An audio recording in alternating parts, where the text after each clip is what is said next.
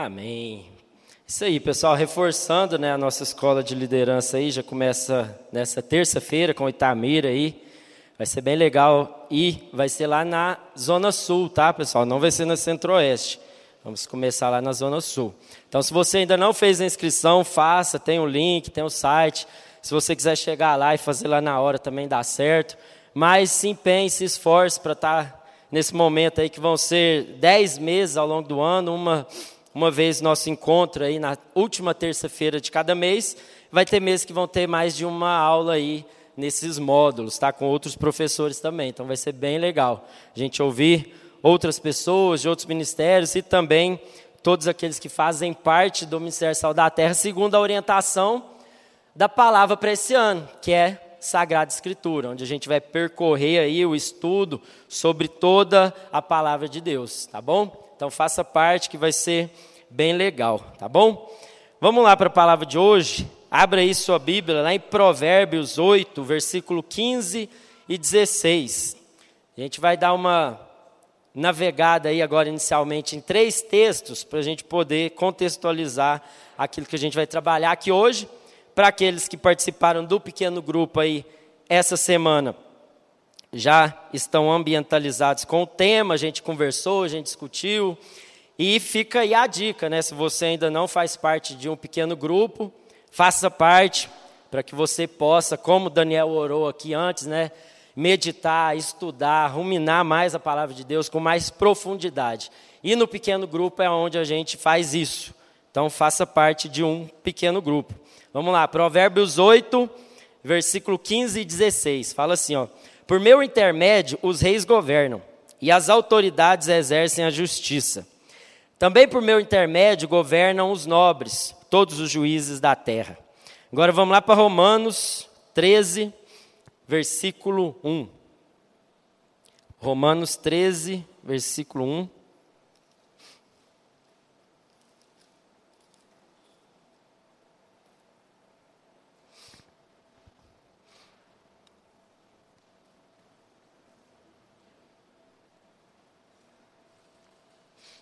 Romanos 13, versículo 1.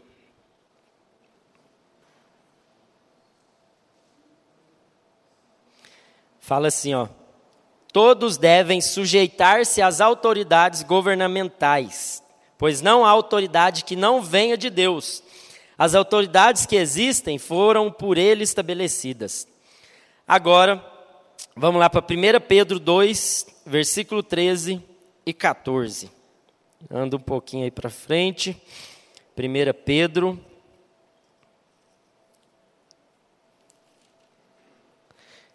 Capítulo 2, versículo 13 e 14. Beleza? Por causa do Senhor, sujeitem-se a toda autoridade constituída entre os homens, seja ao rei como a autoridade suprema, seja aos governantes como por eles enviados para punir os que praticam o mal e honrar os que praticam o bem. Até aí, só esses três textos. Vamos orar, feche seus olhos. Senhor Deus, obrigado, Pai, por essa palavra. Obrigado, Senhor Deus por esse dia de hoje que nós estamos aqui reunidos, Pai, para nos alimentarmos, Paizinho, mais da Tua palavra, para termos comunhão com os irmãos. Senhor Deus, nós clamamos para que Teu Espírito Santo ele possa abrir o nosso entendimento, para que Ele possa, Senhor Deus, quebrar todos os muros do nosso coração, Paizinho, que nos separam, Senhor Deus, de Te conhecer cada vez mais, Pai. Deus, no nome de Jesus, que o Senhor abra os nossos olhos, abra os nossos ouvidos, nós queremos te ouvir essa noite, Pai. Senhor Deus, queima o nosso coração com a tua palavra, Senhor Deus. Transforma, Senhor Deus, a nossa mente, Paizinho, para que a gente venha entender, Senhor Deus, tudo aquilo que o Senhor quer falar com cada um de nós, Paizinho. E transforma, Senhor Deus, as nossas ações, as nossas atitudes, para que nós possamos aplicar essa palavra no nosso dia a dia, Paizinho. No nome de Jesus, nós oramos, clamando pela ação poderosa do Teu Espírito e pela ajuda dele, Pai que somente por ele, através dele, Senhor Deus, é que toda essa palavra ela faz sentido e ela ilumina os nossos olhos, Pai. Por isso nós oramos e nós agradecemos o nome de Jesus. Amém. Amém. Galera, passamos aí, né, alguns anos, alguns períodos bem intensos né, a respeito de política, a respeito de eleições, a respeito de governos, transições, mudanças. E muitas vezes a gente entrou em crise né, nesse tempo. Entramos em crise porque não entendemos muitas vezes né, os planos de Deus para o nosso país, especificamente, para o Brasil. Porque nos falta muito conhecimento da palavra de Deus, porque o entendimento dos governos, o entendimento daquilo que são as estruturas que o Senhor pré-estabeleceu desde a sua eternidade, tanto para o reino celestial, tanto para o reino dos homens, isso faz parte de que nós venhamos ter um entendimento claro e correto para que a gente venha sofrer um pouco menos. Para que a gente venha parar de perder a amizade, né? Por conta de governos, políticas, candidatos A ou B. A primeira coisa que a gente precisa entender é que toda autoridade governamental, ela de certa forma ela foi instituída por Deus. Ela foi estabelecida de alguma forma pela vontade de Deus. Por mais que a gente possa achar um absurdo governos, governantes, Deus sempre está no controle. Deus não perdeu o controle de situação nenhuma. E os governos, eles são estabelecidos né, para garantir à sociedade uma estabilidade, um incentivo né, aí às pessoas que praticam bem, a punição daqueles que praticam mal e a defesa daquilo que é justo. Mas, infelizmente, diante dos acalorados debates políticos que a gente viveu aí nos últimos anos, muitas pessoas perderam a linha daquilo que nós, como cristãos, deveríamos focar mais naquilo que seriam aí as nossas discussões. Muitos gastaram rios de dinheiros apoiando certo candidato A, candidato B, partido A, partido B. Muitos perderam amigos, familiares, colegas de trabalho. Muitos foram até demitidos de suas empresas por conta de posicionamentos políticos, de discussões que levaram a certas atitudes que iam contra aquilo que agradaria a sua imensa maioria. E aí a gente viveu nesse mundo, um mundo aonde a fé, a esperança, o amor se perdeu por conta de um entendimento equivocado daquilo que é a vontade de Deus sendo estabelecida também na vida política e também no governo. E assistindo a derrota e a vitória de certos candidatos, sejam eles presidentes, governadores, prefeitos, vereadores, senadores, deputados, muitos se alegraram, muitos ficaram tristes, Muitos se exultaram, muitos se encheram de esperança, outros, porventura, se encheram de decepção, de tristeza, de falta de fé, falta de esperança para aquilo que seria o futuro do país, da cidade, do bairro, seja lá qual nível nós estamos falando. Mas a primeira coisa que a gente precisa entender antes de entrar mais profundamente nisso é aquilo que a gente acabou de ler, Romanos 13, 1 aonde Deus instituiu e estabeleceu as autoridades, que nós estamos aí lidando com ela nesse mundo. E quando a gente fala né, a respeito de governos, nós precisamos entender que os governos existem por alguns propósitos. Os governos foram estabelecidos para reger uma nação, reger um país, reger uma cidade, reger um estado. E eles são seis pontos. O primeiro deles é a respeito da proteção, a respeito da segurança. Então, o governo ele é responsável né, por proteger os seus cidadãos por meio da aplicação da lei, da defesa da nação, pelos serviços de polícia. Os governos eles foram estabelecidos para administrar a justiça, aonde a aplicação da lei ela deve ser justa para todos os cidadãos, sem preconceitos, sem partidarismos.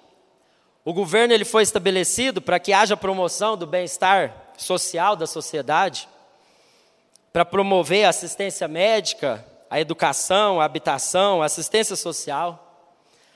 O governo ele foi estabelecido para que a economia de um país, de uma cidade, de, uma estado, de um estado, possa ter uma economia saudável, protegendo os consumidores, os empresários, as empresas, os consumidores, promover uma economia estável, aonde o fruto do trabalho ele é bem estabelecido através da economia. Os governos também eles foram estabelecidos para o fornecimento de uma infraestrutura. Uma infraestrutura básica e essencial, como construir estradas, pontes, sistemas de transportes, redes de água, saneamento básico, energia, dentre outros. Fornecer e manter essa infraestrutura, isso é papel do governo. E por último, manter uma diplomacia e uma relação exterior com todas as demais nações do planeta, promovendo né, e protegendo seus interesses nacionais, promovendo a paz e a cooperação internacional. Então, esses são os, os seis motivos pelos quais os governos existem. E quando a gente lê isso e a gente vê isso, a gente percebe que é um padrão que, se fosse seguido na risca, de uma maneira perfeita, o mundo seria um lugar melhor.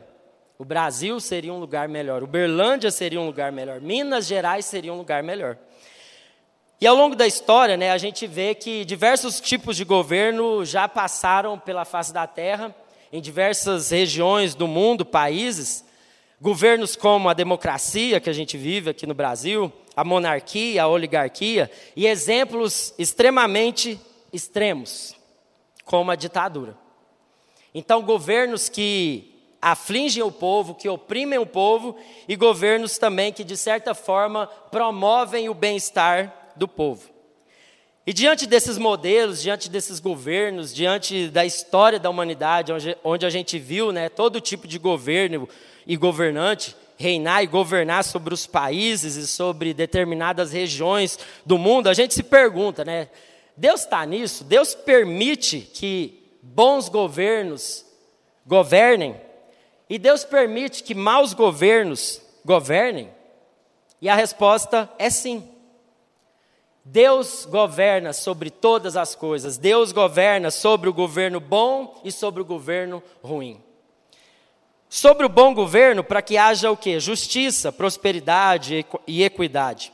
Em Provérbios 29, 4, a gente vai ver que o rei que exerce a justiça dá estabilidade ao país. Mas o que governa, mas o que gosta de subornos, desculpa, o leva à ruína. Então, quando o governo é bom, quando o governo promove a justiça, quando o governo segue aqueles itens lá que eu falei no começo, de forma a promover o país e as pessoas, isso traz o que? Estabilidade para o país. Traz estabilidade para as cidades, para os estados, para os municípios. E quando a gente vê um exemplo de um bom governo na Bíblia, a gente pega o exemplo ali do rei Josafá.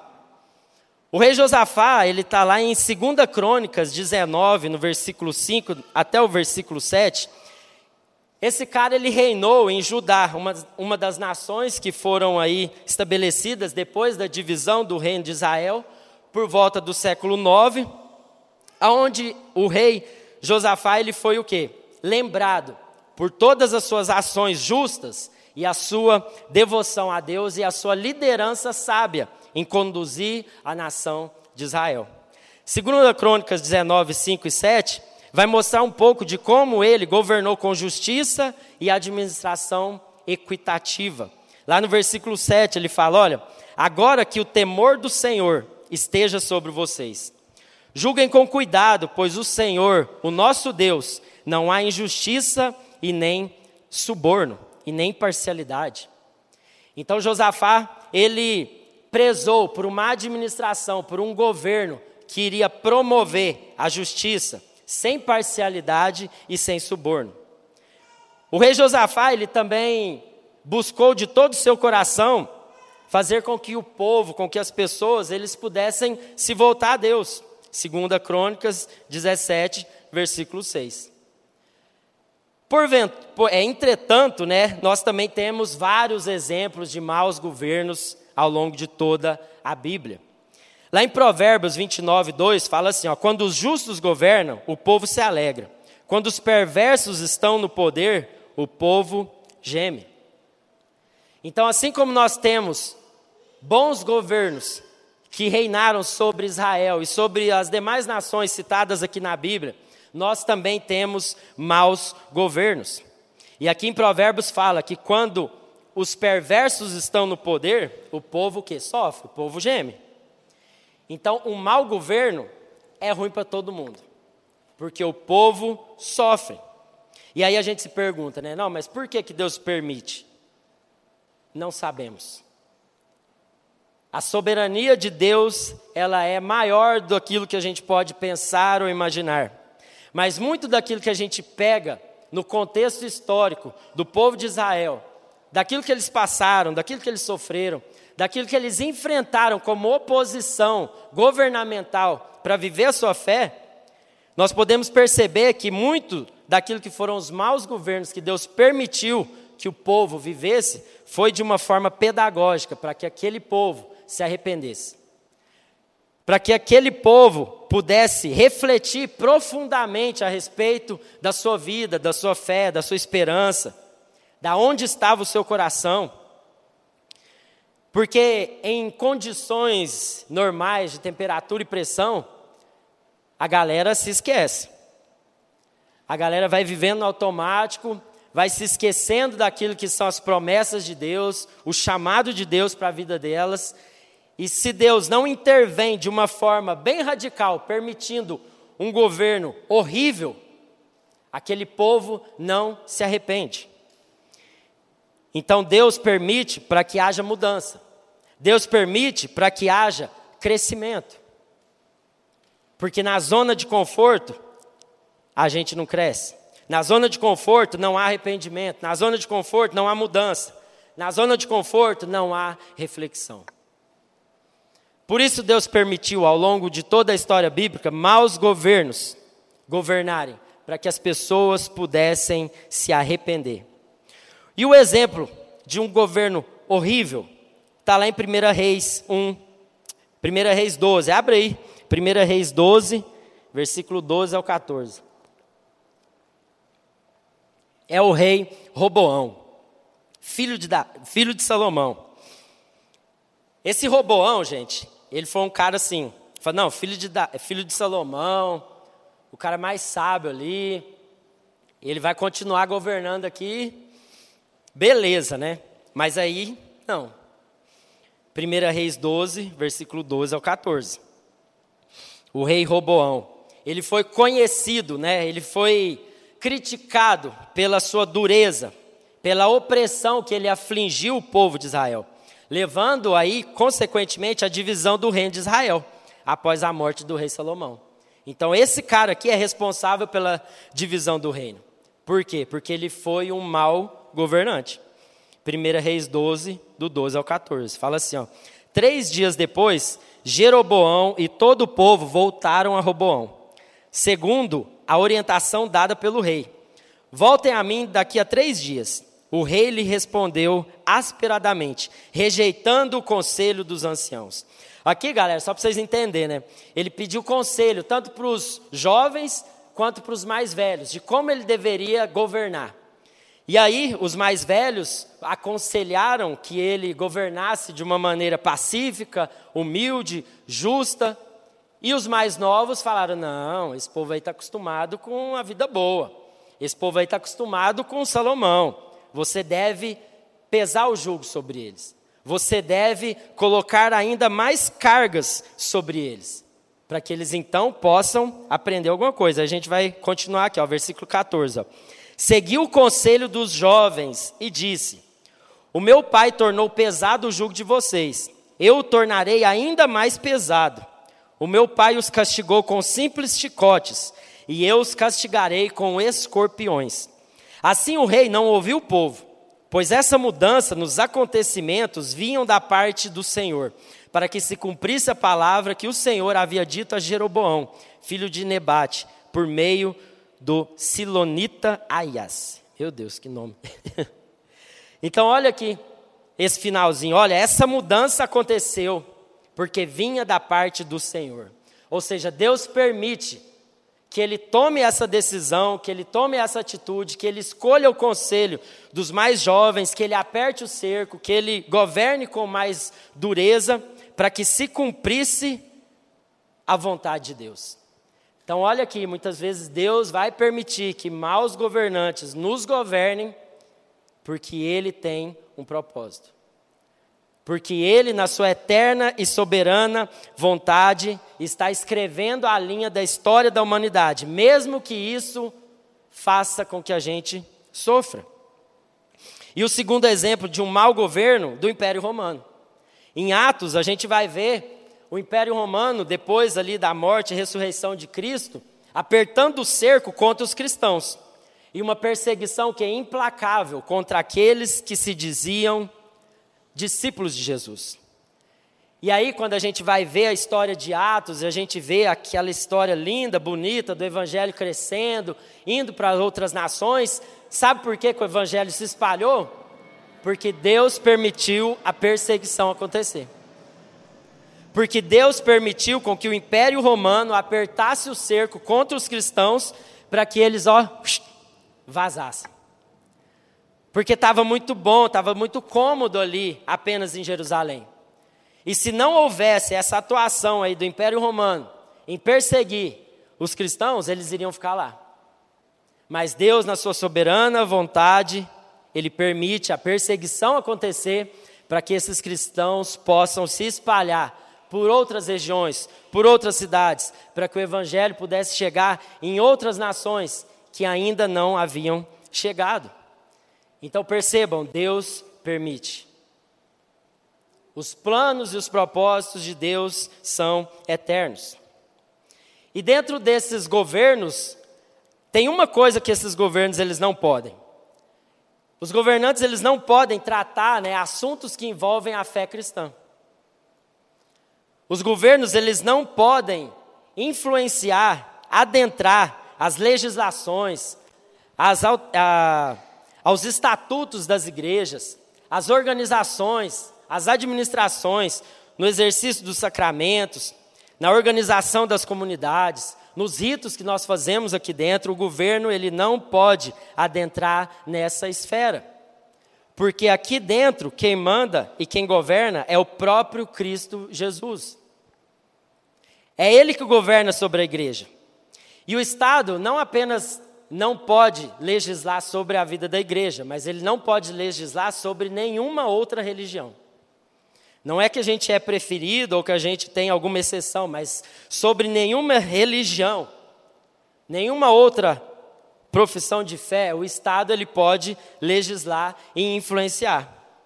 Ele deve zelar pelo livre exercício da fé das pessoas. Ele não pode entrar nessa esfera.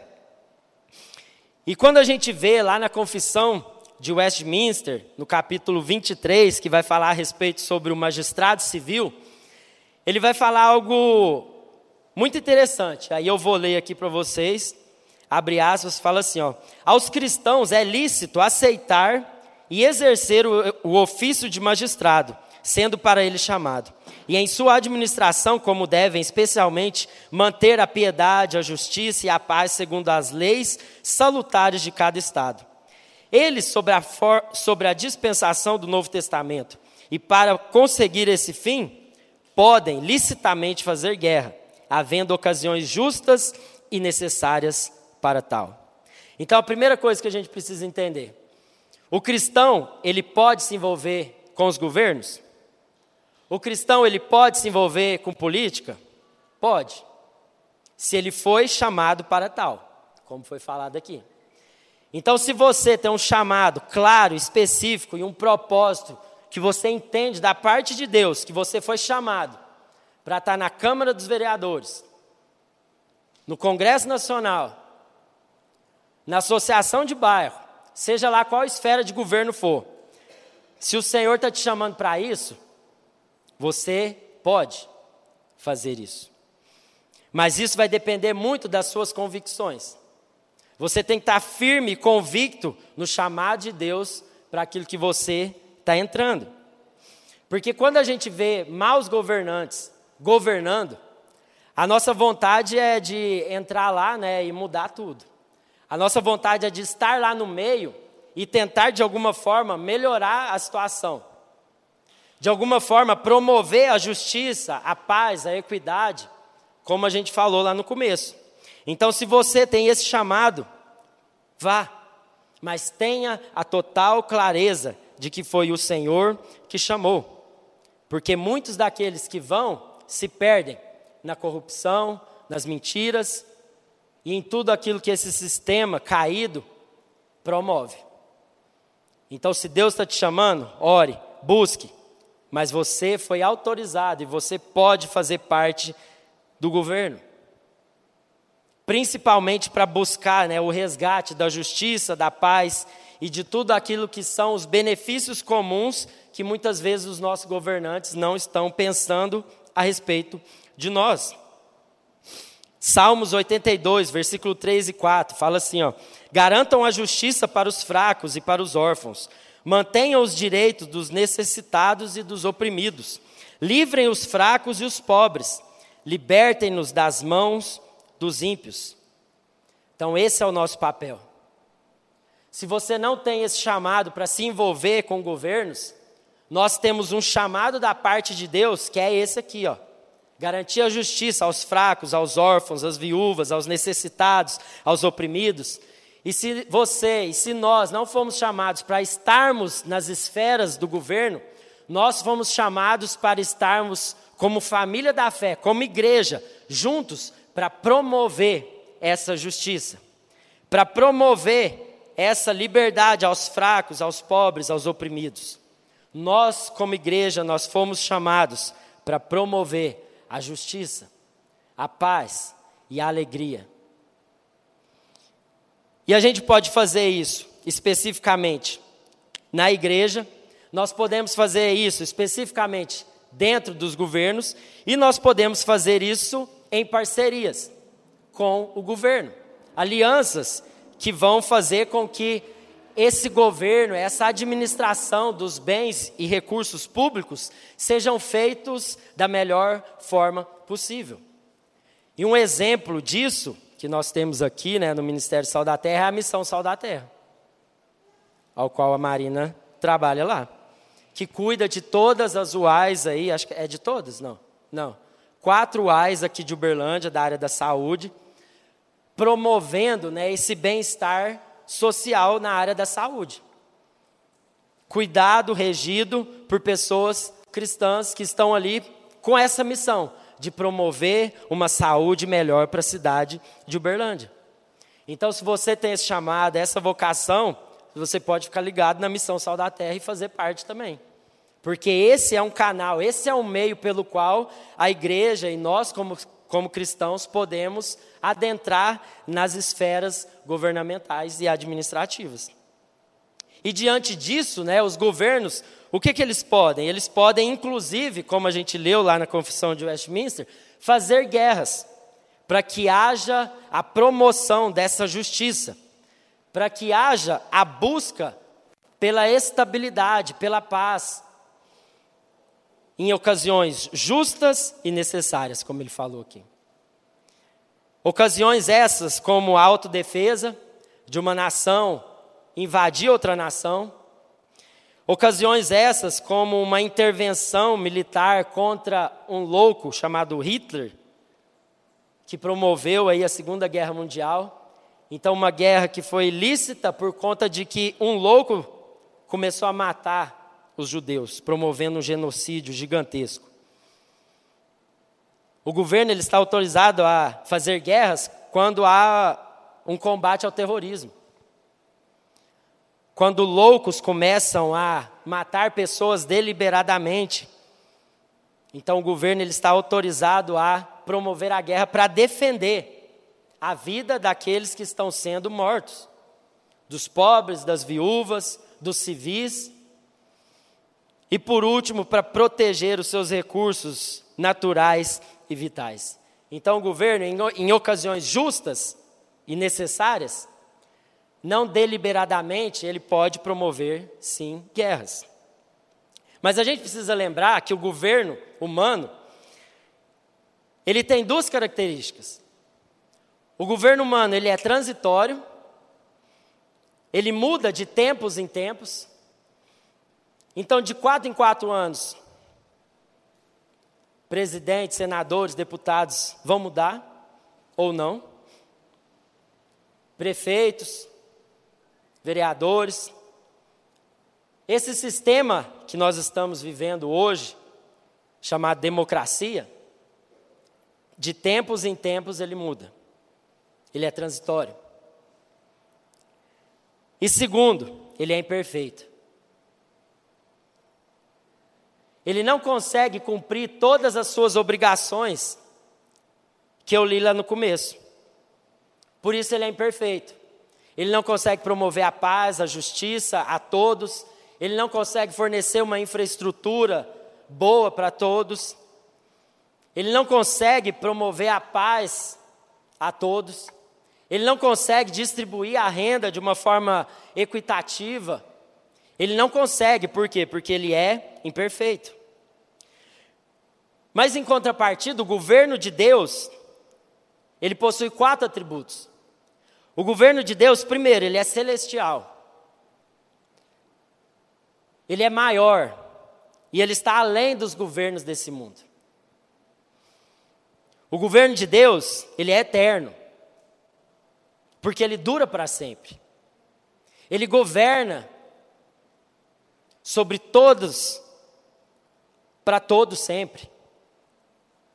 O governo de Deus, ele é imutável. Ele não muda nunca. Daqui quatro anos, o governo de Deus não vai mudar.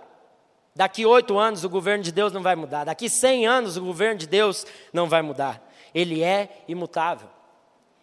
E por último, o governo de Deus, ele é perfeito. Não há imperfeições, não há ajustes a serem feitos, porque o próprio Deus governa todas as coisas.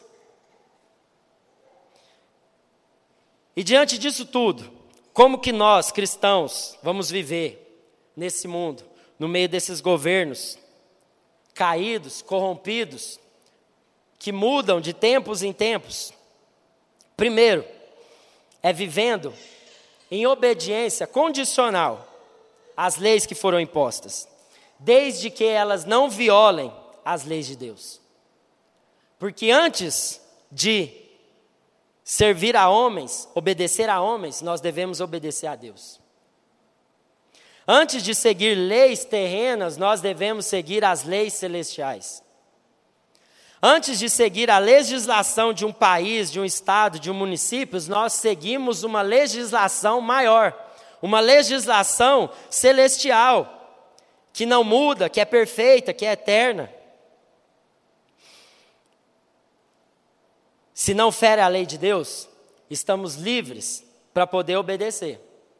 Mas se fere a lei de Deus, se é pecado, se transgride a lei de Deus, então eu estou o quê? Desobrigado porque a nossa obediência a Deus é a primeira coisa que nós devemos seguir. E a primeira reflexão que eu trago para nós hoje é que muitas vezes nós vivendo aí num país livre, aonde nós não somos perseguidos, aonde nós não somos taxados, aonde nós não, não somos silenciados, aonde nós seguimos as leis governamentais, pagamos os nossos impostos, Vivemos dentro aí das quatro linhas da Constituição humana. Quanto que nós estamos vivendo e seguindo a lei de Deus? Qual é a nossa disciplina em obedecer à lei de Deus? Quanto tem sido do nosso esforço em obedecer o governo de Deus? A vontade de Deus? Lá em Salmos 19, 7, no versículo, até o versículo 10, fala assim: ó, A lei do Senhor é perfeita e revigora a alma. Os decretos do Senhor são dignos de confiança e dão sabedoria aos ingênuos. Os preceitos do Senhor são justos e alegram o coração. Os mandamentos do Senhor são límpidos e iluminam a vida. O temor do Senhor é puro e dura para sempre. As instruções do Senhor são verdadeiras e todas elas são corretas. são mais desejáveis que o ouro, mesmo o ouro puro. São mais doces que o mel, mesmo que o mel que goteja do favo. Ou seja, obedecer à lei de Deus deveria ser o nosso maior desejo. Obedecer à lei de Deus deveria ser a nossa maior vontade, porque nós entendemos que, primeiro, é melhor a gente obedecer a Deus do que nós obedecermos a homens. Mas o grande problema aqui é que, como nós vivemos um país livre, a gente folga. Como a gente vive num país livre, a gente anda no piloto automático. E aí eu queria mostrar um vídeo aí, ô Guilherme, se estiver no jeito aí, de como que alguns cristãos chineses, eles recebendo a Bíblia pela primeira vez, qual foi a reação deles? Para que a gente possa pensar um pouco de como nós estamos lidando com a palavra de Deus e com a lei de Deus. Pode apagar a luz aí para ficar melhor.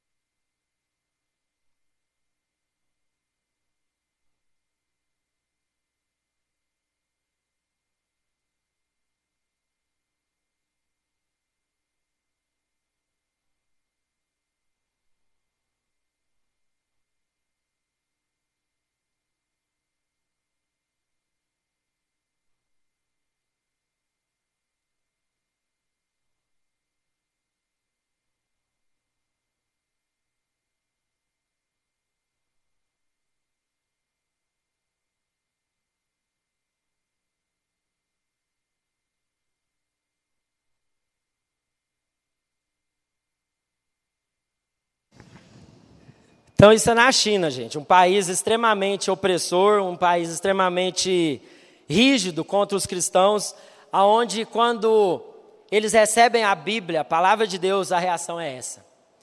Então, a pergunta que eu faço para nós: será que é necessário Deus permitir um governo sobre o Brasil que oprima os cristãos para que a gente possa valorizar a palavra de Deus, a lei de Deus, a vontade de Deus da maneira devida? Será que vai ser necessário isso para que a igreja brasileira, para que o manifesto, para que o Sol da Terra, para que todas as outras denominações do Brasil deem o devido valor à palavra e à lei de Deus? Eu espero que não. Mas é por isso que nós estamos aqui para refletir a respeito disso.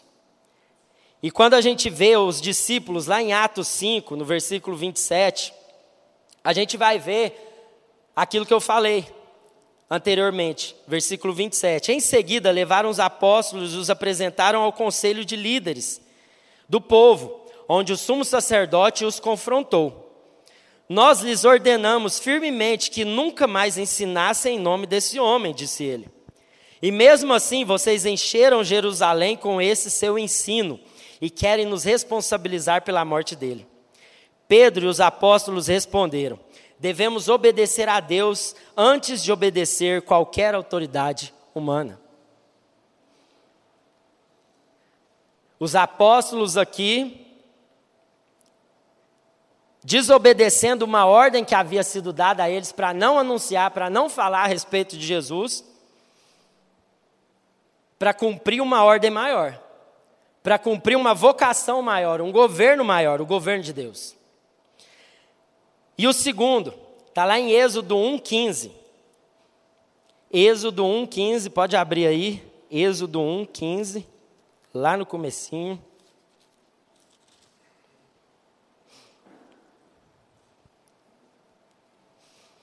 Êxodo 1, versículo 15.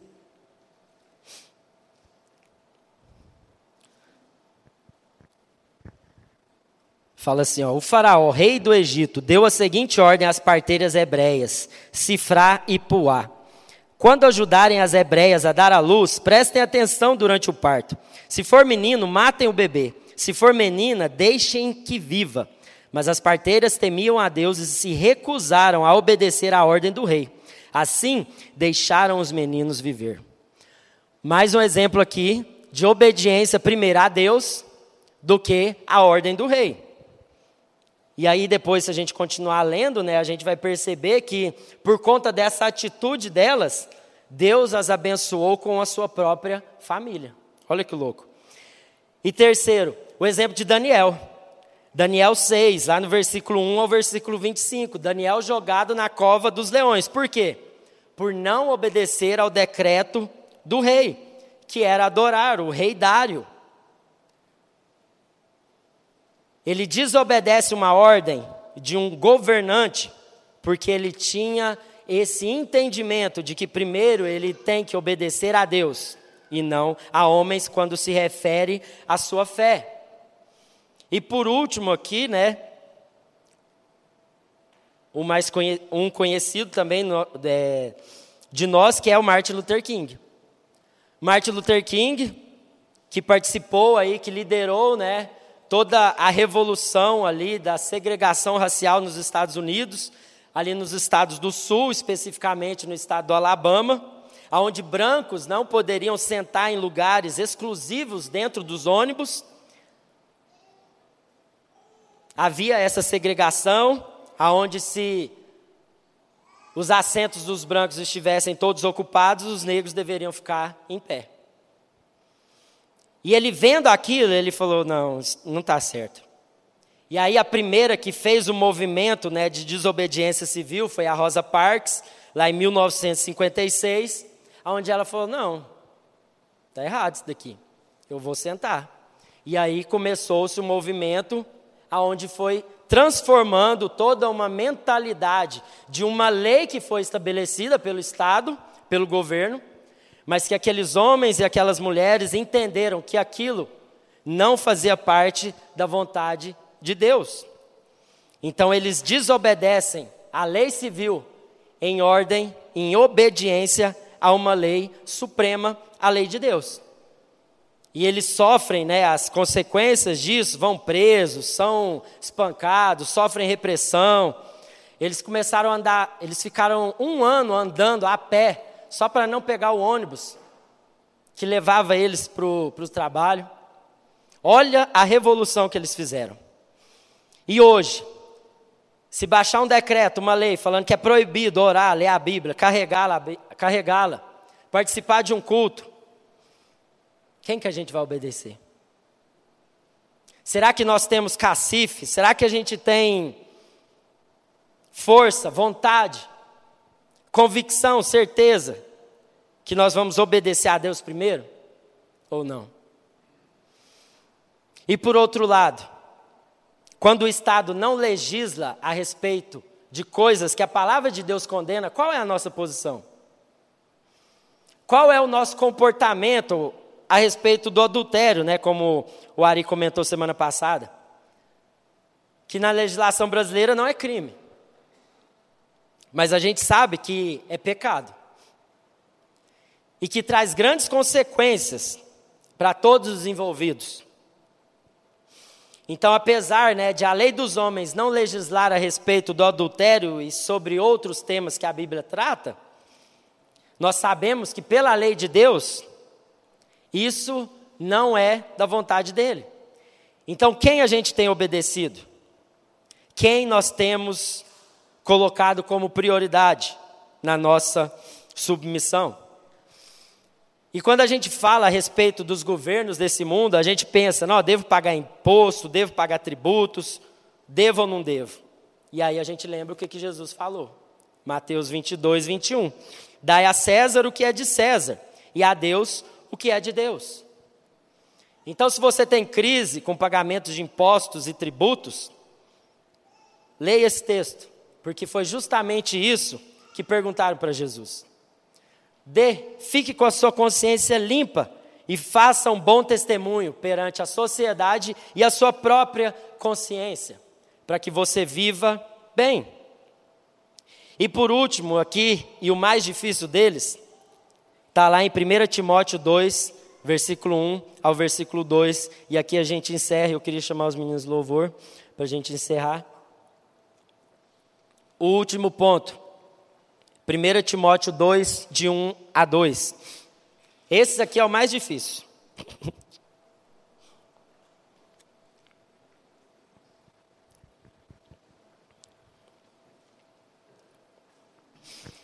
Primeiro, obedecer a Deus.